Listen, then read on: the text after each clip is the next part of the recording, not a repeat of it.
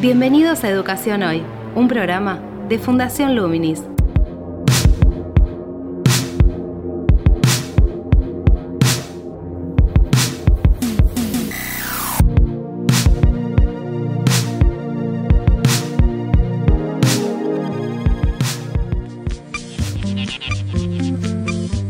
Hola, ¿qué tal? Soy Gabriel Latorre y estoy dando comienzo a Educación Hoy, el podcast que realizamos desde Fundación Luminis abordando diferentes temáticas de educación en Argentina y en el mundo. En el programa de hoy vamos a intentar analizar algunas políticas educativas, algunas decisiones que impactan en la situación educativa en el contexto de la pandemia. Vamos a intentar hacerlo haciendo foco en algunos ejes, como puede ser la pérdida de aprendizajes, la situación del abandono, cómo se vincula eso con la exclusión, la situación de no presencialidad, cómo también los aspectos comportamentales y el desempeño académico son variables que pueden permitir ver en qué grado de posibilidad está un chico o una chica de caer en una situación de abandono, cómo también la situación familiar puede favorecer mayor o menor grado esa situación, esa posibilidad, cómo pueden acompañarlo, cómo han podido acompañarlo desde su lugar, de acuerdo también a su formación y a sus posibilidades en relación al sostenimiento del hogar, las familias, a los alumnos en una situación de no presencialidad. Muchos de estos aspectos que mencionábamos ya estaban presentes antes de la pandemia, pero han cobrado mayor visibilidad. Para transitar ese análisis hemos convocado a Juan Cruz Perusia, que es investigador principal del CIPEC, es economista de la Universidad Nacional de Córdoba y es magíster en economía de la Universidad del SEMA. Él ha sido también funcionario del Instituto de Estadística de la UNESCO y ha realizado consultorías para UNICEF.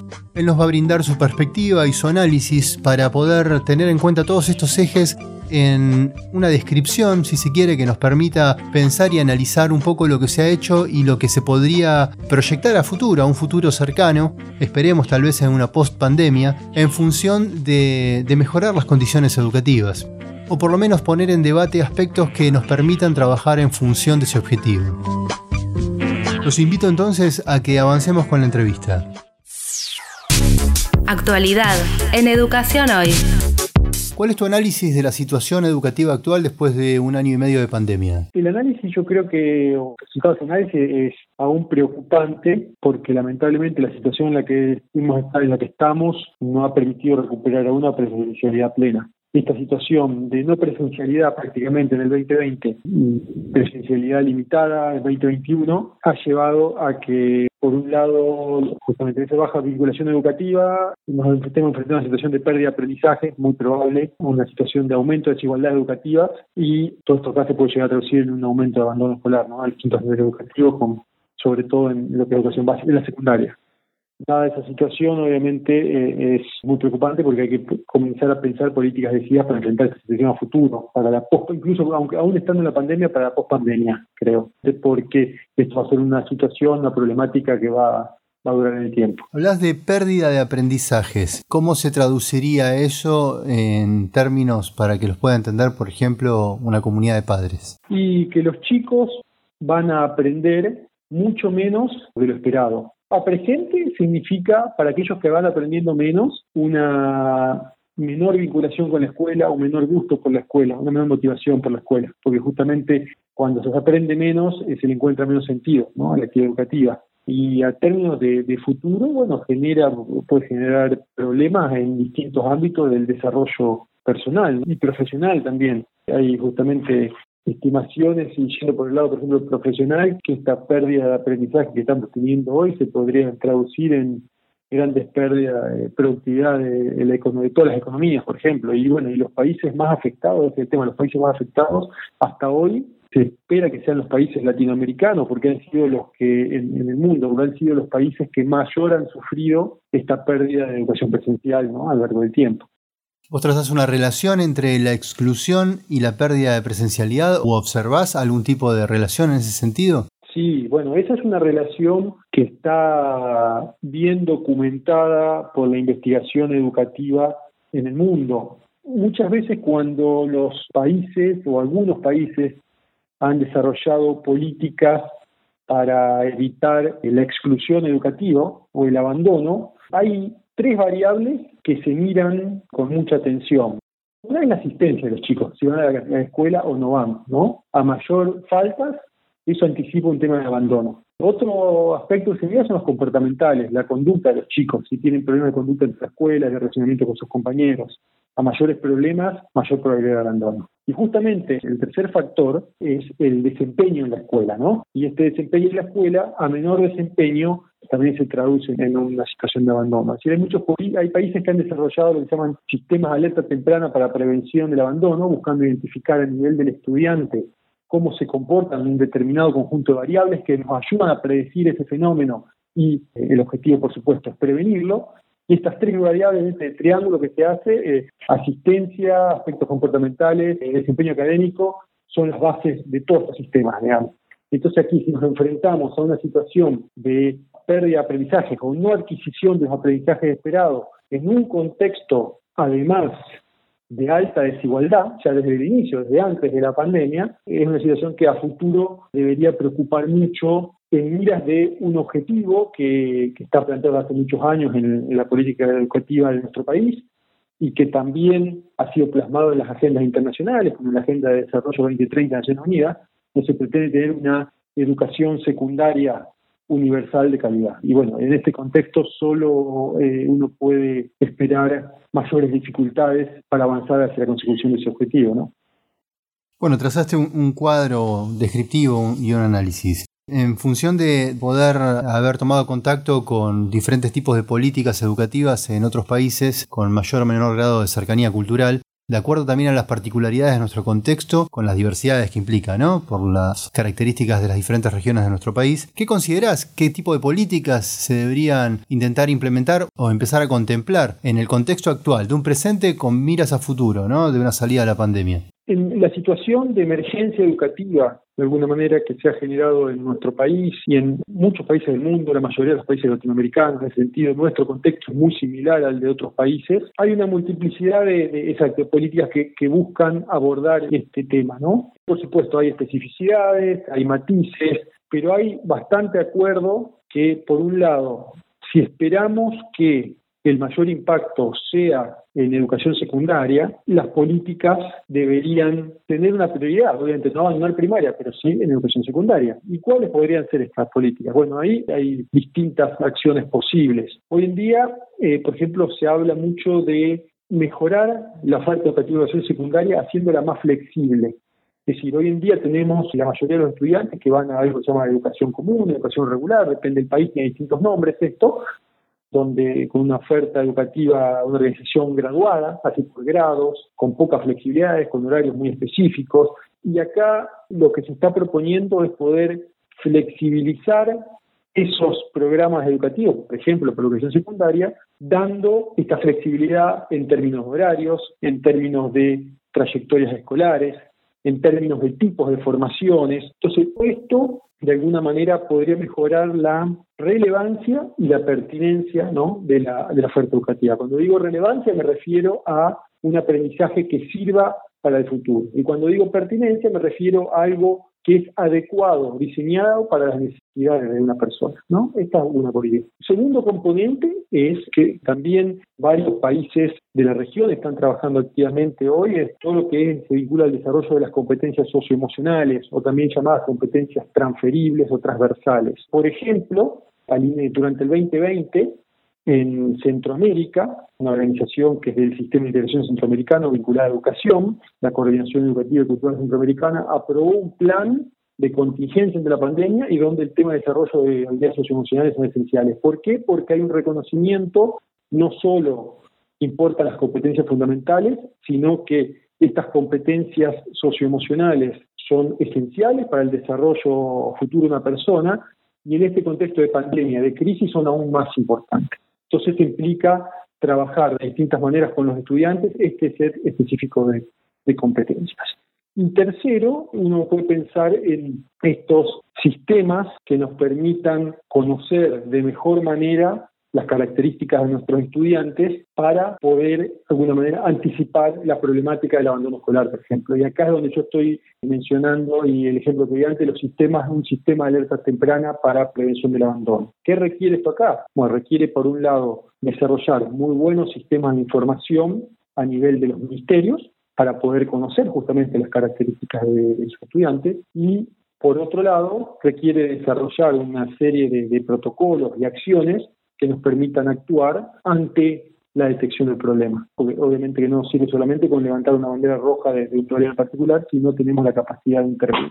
Y en ese sentido, eh, también ha habido consenso del Banco Mundial en un informe que sacó en marzo pasado, UNICEF, UNESCO, que estos sistemas de alerta temprana para la prevención del abandono en el actual contexto pueden ser eh, muy útiles para mejorar las posibilidades de que los niños, adolescentes y jóvenes puedan concluir eh, los niveles educativos obligatorios. ¿Observás que algunas de estas políticas se han implementado a nivel nacional o en alguna jurisdicción con algún matiz, con alguna caracterización particular? Yo creo que a lo largo de los años ha habido muchas experiencias, por ejemplo, varias experiencias vinculadas a este tema de buscar flexibilizar la oferta educativa, ¿no? Sin embargo, siempre ha costado mucho que estas ofertas educativas más flexibles realmente adquieran un peso específico que compita en calidad con la educación común, ¿no? Entonces ahí claramente hay, un tema a, a, trabajar, ¿no? Vos te referís en el marco de la educación del Estado estatal no se han podido institucionalizar ese tipo de, modificaciones o reformas. Efectivamente, siempre ha costado mucho y siempre aparecen como modalidades, si vos querés, alternativas, de bajo peso, de baja presencia, con algún tipo también hasta de estigmatización de que son ofertas educativas para niveles económicos más bajos, que no tienen la calidad suficiente. Entonces, por ese motivo es como que nunca, o ha costado mucho, digamos, que, que se impongan como una alternativa válida de calidad, ¿no? Ante los ojos de los padres, ante los ojos de los estudiantes, ¿no? Ese es un tema. Con el tema de, por ejemplo, de esto que estaba diciendo, el sistema de alta temprana para la prevención del abandono, hay sí un muy saludable esfuerzo de la administración actual de acelerar el paso en lo que se refiere a generar sistemas de formación educativo basados en los registros de estudiantes, ¿no? En, tener un número único que permite identificar estudiantes. ¿sí? Esto en el Instituto de Educación Nacional es, un proyecto que tiene muchos años y que se conoce con la sigla de CIMIDE y que busca nominalizar los estudiantes y esto es la base para poder generar este tipo de sistemas, ¿no? Hay algunas experiencias en jurisdicciones que han, que han iniciado este, este, trabajo, en Santa Fe, en Mendoza, y lo han intentado, pero falta profundizar mucho, falta profundizar en lo que es la calidad de los registros de, datos, en, los protocolos de actuación. Pero bueno, desde el Ministerio justamente el año pasado, el Ministerio presentó al Consejo Federal de Educación una resolución para revitalizar el CINIDE, la marcha del CINIDE, y bueno, y ahora se está planteando para final de año tener por primera vez en la historia de nuestro país una base de datos de estudiantes nominalizadas, ¿no? Esto es el, este es el primer paso para poder avanzar en estos sistemas de alta temprana de, de prevención de abandono. un buen paso porque yo creo que estas cosas no se construyen de la noche a la mañana, llevan tiempo, pero al mismo tiempo es para abordar problemáticas que van a estar muchos años con nosotros. ¿Esto que estás planteando es como una, una, iniciativa que empieza de cero o retoma experiencias, o más que experiencias, recorridos de trabajo que genera una experiencia y un conocimiento también? Como por ejemplo fue el desarrollo del mapa educativo, que estaba muy poco difundido en las instituciones educativas del país, pero un directivo podía acceder a un recorrido estadístico de los últimos cinco años de, de evolución de desgranamiento, abandono y repitencia en un nivel secundario, por ejemplo, en el quinto grado de su escuela secundaria. Sí, esta iniciativa específica de nominalizar los registros de información en Argentina eh, se inició, si no me equivoco, en el año 2014. Y ahí hemos tenido altos y bajos y nunca se ha podido llegar. El tema del mapa educativo era una iniciativa súper interesante, pero comparado con esta iniciativa del CINIDE, no tenía tanto potencial en términos de nominalización, de poder obtener características de un estudiante a nivel individual. Pero bueno, pero sí, todo es un proceso, si uno quiere, de, construcción de conocimientos vinculados al sistema de información. Lo que sí yo quiero resaltar que, que esto acá que nos está que está llevando tantos años en Argentina y que bueno justamente esperemos que para final de año podamos tener esta primera base de estudiantes con toda esta información acá no es una experiencia única del país y hay varios países que han venido trabajando con este tipo de cosas desde hace muchos años y están mucho más avanzados que nosotros digamos en la comunidad de los que trabajamos en este tipo de temáticas hay un convencimiento que son el futuro cercano de los procesos de generación de datos para una mejor planificación y gestión del sistema educativo. Para aclarar, ¿cuáles son esos datos de un alumno? Es decir, su desempeño, sus notas en las diferentes materias, las previas que tuvo en el secundario. Exactamente, pueden ser justamente los registros de, eh, yo te hablé antes de los tres, estas tres variables tan importantes, ¿no? Asistencia, conducta y desempeño académico. por ejemplo, en Estados Unidos para esta temática hablan del ABC de la predicción del abandono, por las palabras en inglés A, attendance, B, behaviors, eh, C, course performance. Hablan del ABC, que, siempre buscan estas reglas. Bueno, esto, estos sistemas tienen esto acá. Y luego empiezan a aparecer otras variables, por ejemplo, tenés la fecha de nacimiento, con lo cual puedes hacer un cálculo muy preciso de la edad, a partir de esto acá podés calcular el tema de la sobredad también, alguna variable vinculado al nivel socioeconómico del estudiante, uno podría eventualmente tener el dato de si el, estudiante es beneficiario de algún plan social, ya sea directamente por su lado o a partir de su familia. Entonces uno puede tener una configuración justamente de muchas características del individuo que nos ayuden a entender cuáles pueden llegar a ser sus necesidades y cuáles pueden ser los desafíos que, que enfrente para el proceso de escolarización. ¿El nivel socioeducativo de los padres también figura allí como parte del contexto de acompañamiento?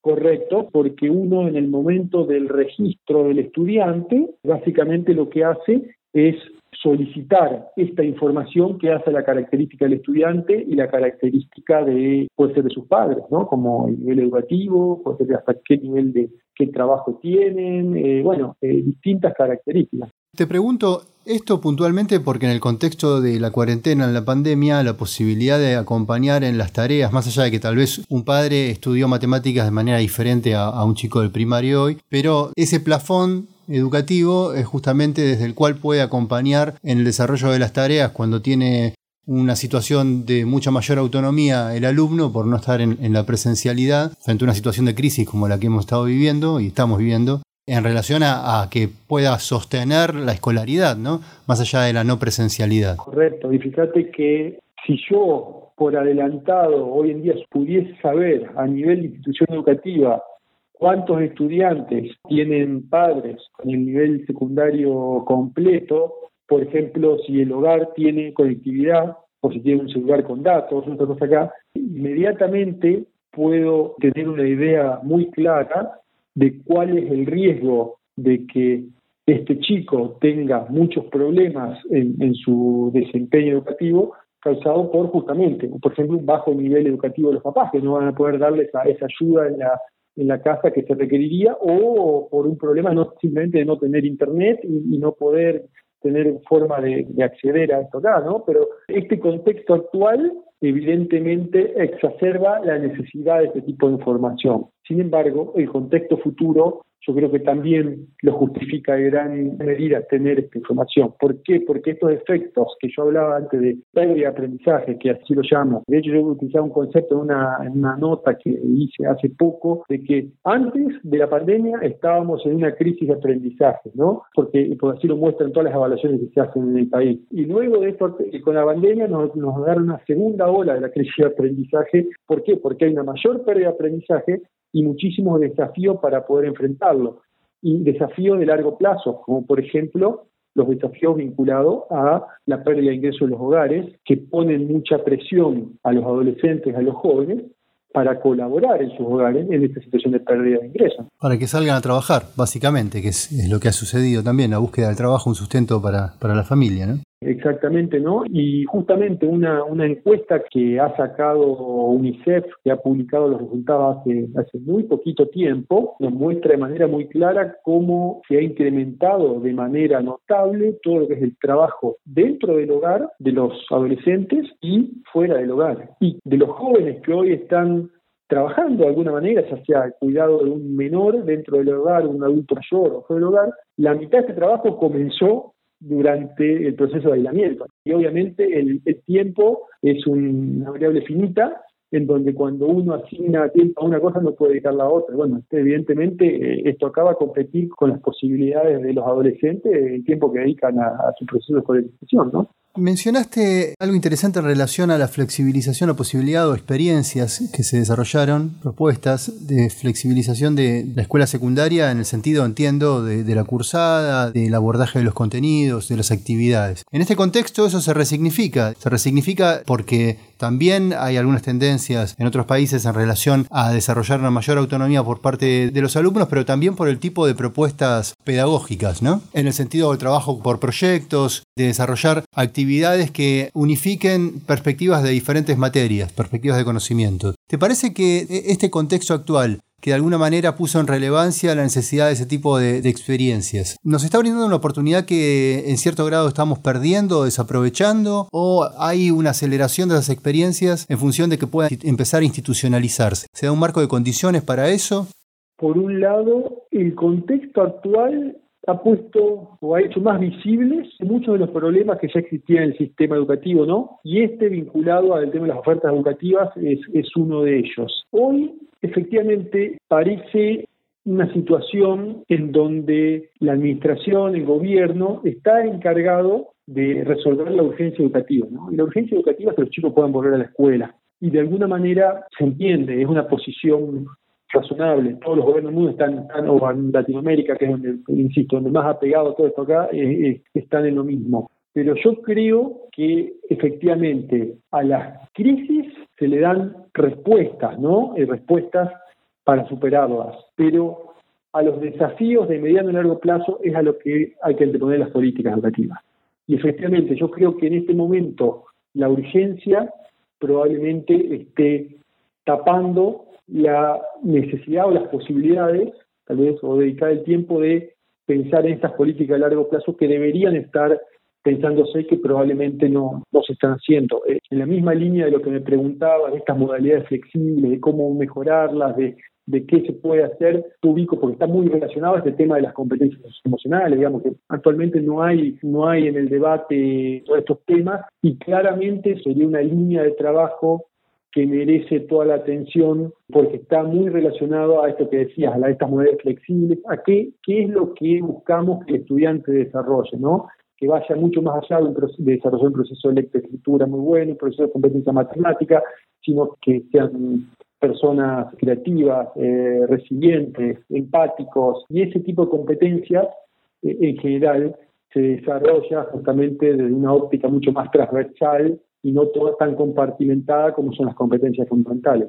Es interesante eso porque también se dan en el marco de una interacción grupal, cuando uno se tiene que adaptar a las diferencias del otro. Y de alguna manera, digamos, ahí intervienen las competencias socioemocionales, psicoemocionales también, y de alguna manera eso está, digamos, por una vía que va en un sentido, no sé si decir opuesto, pero sí bastante alejado de toda la omisión que hubo del aspecto psicoemocional en relación a la situación de aislamiento de los chicos durante la cuarentena, ¿no? Que fue claramente algo que no, no se priorizó, se priorizaron otras cosas en las decisiones en el marco educativo. Claro, claro, evidentemente lo que se ha priorizado ha sido la reducción del riesgo de infecciones. Concuerdo totalmente, digamos. Dentro de eso, una vez que dijimos, bueno, los chicos van a la escuela para no contagiarse, que igual era, fue bastante y es bastante discutido el tema en el mundo. El segundo punto vinculado a pasar contenidos y no, no enfocarse tanto en lo socioemocional, estoy de acuerdo, un aspecto que yo no sé si olvidado es, es la palabra, pero probablemente la definición más adecuada sea un aspecto para el cual, como sistema, docentes, autoridades, todo padre, no, no estamos preparados para abordarlo de la manera que debería haberse abordado.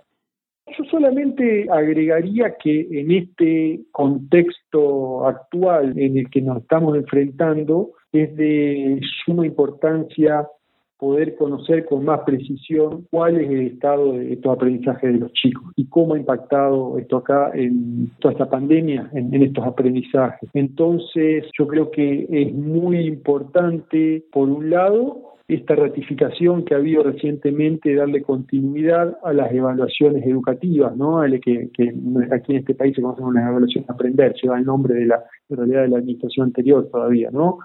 Y que se está intentando hacer un proceso de evaluación más integral que, el anterior. Esto marca un camino y yo creo que es un camino que, debería ser prioritario este año. Muchos países del mundo lo, lo están haciendo, en donde idealmente deberíamos poder conocer esto en los dos niveles educativos prioritarios, primaria y secundaria, que forman parte de educación básica, ¿no? Y esto porque no solo para saber cuánto han aprendido los chicos entre 2019 y hoy, sino también para poder evaluar cuáles efectivas han sido las políticas que se han implementado en este periodo para modificar los efectos de la presencialidad, ¿no? Y para que a futuro también podamos monitorear la situación con claridad, teniendo una línea de base de lo que es este año, ¿no? De lo que, que esperemos que sea el último año de pandemia y el año que viene estemos hablando de, de post-pandemia.